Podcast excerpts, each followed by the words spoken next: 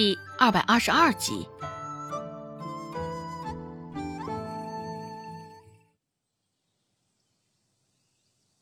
午后的村落，每一处都透着阳光的灼热味儿。知了声也比先前更热闹了几分，一声一声，丝毫不知疲倦。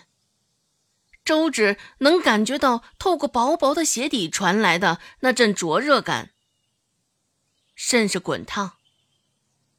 眼皮子被太阳晒的，周芷也觉得有阵疼痛，难以睁开眼睛。擦了擦额头上的汗，看着走在前面的男人，周芷不仅有几分羡慕他冷白色的皮肤。在这么强烈的日头下。他好像也没有黑下去，单手遮在额头上，想要借此遮掩些许的阳光。想到镇上的致远酒楼，周芷突然开口说道：“顾寒生，那致远酒楼该不会是你花着老百姓的银两造出来的吧？”听到背后传来这么一句，顾寒生脚上的步子。也是一顿，一脸阴郁的看向周芷，向上微微一挑眉，开口问道：“怎么的？怕了？”语气之中，满满都是一股危险的味道。周芷心里一滞，也不知是因为顾寒生这危险的话语，还是因为刚刚他那桀骜不驯的小动作。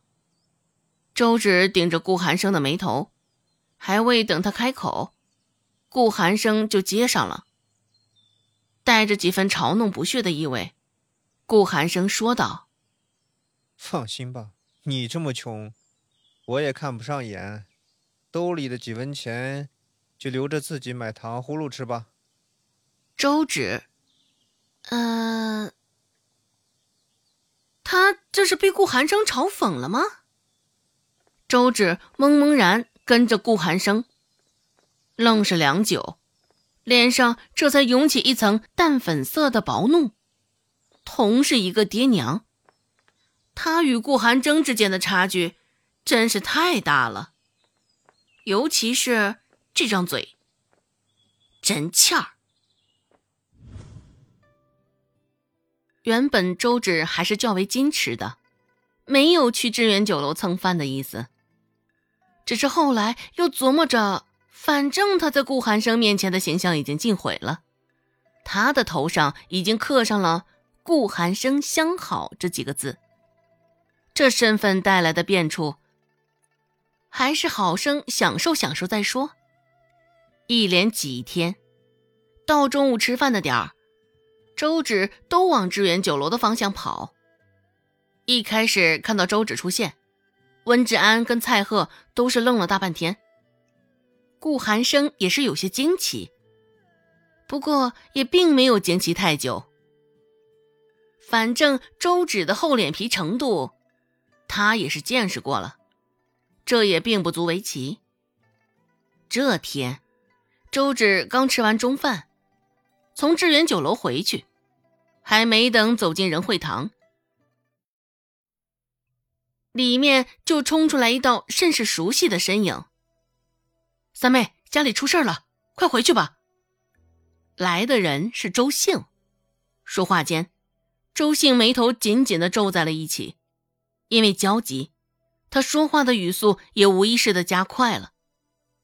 周芷还不知道情况，不过瞅着周兴的样子，应该是甚为严重吧。若是不严重，孟婆子也不会允许他来镇上找他。想到这儿，周芷走到里间，跟董庆海打了声招呼，这才离开。跟在周兴的身后，周芷开口问道：“大姐，家里出什么事了？”来的时候匆匆忙忙，一路小跑着赶来，周兴身上早就是湿汗淋漓了，额角的汗珠。现在滑到腮帮子处，周兴也没有注意到。周兴说道：“大伯跟大伯娘现在被抓到衙门了。”啊，这是怎么回事？话问完，周芷也想到了什么，估摸着应该是与那兔子有关。周兴回答道：“还不是因为上回那兔子啊，具体的我也不清楚，只晓得一群官兵到大伯的家里，将大伯与大伯娘抓了起来。果然，这与周芷猜测的不差分毫。上回看到刘氏，他就是那副贼兮兮、一副做贼心虚的模样，两个人不好好想着生前之道。”整天捣鼓那些歪门邪道，夜路走多了，终究会撞见鬼的。这一回，刘氏与周有富也是尝到了苦果子了。周芷点了点头，算是作为回应，跟在周兴的身后，一同去了衙门。衙门口涌了不少的人，有几张熟悉的面孔混在里面。松安村的、立山村的都有，大抵都是听说了此事，来瞧这热闹的。王婆子也来了，此时脸上的表情甚是愉悦。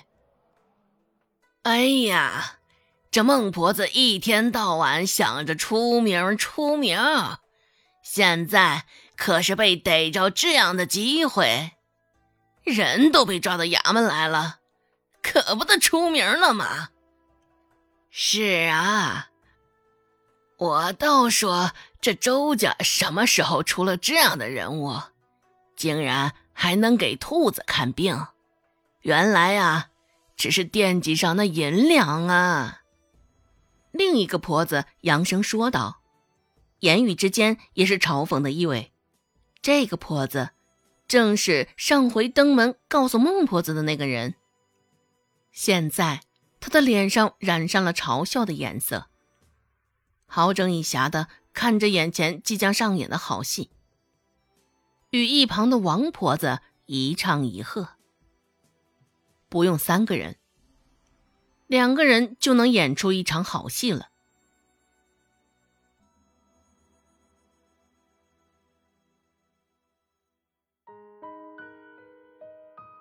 本集播讲完毕。感谢您的收听，感兴趣别忘了加个关注，我在下集等你哦。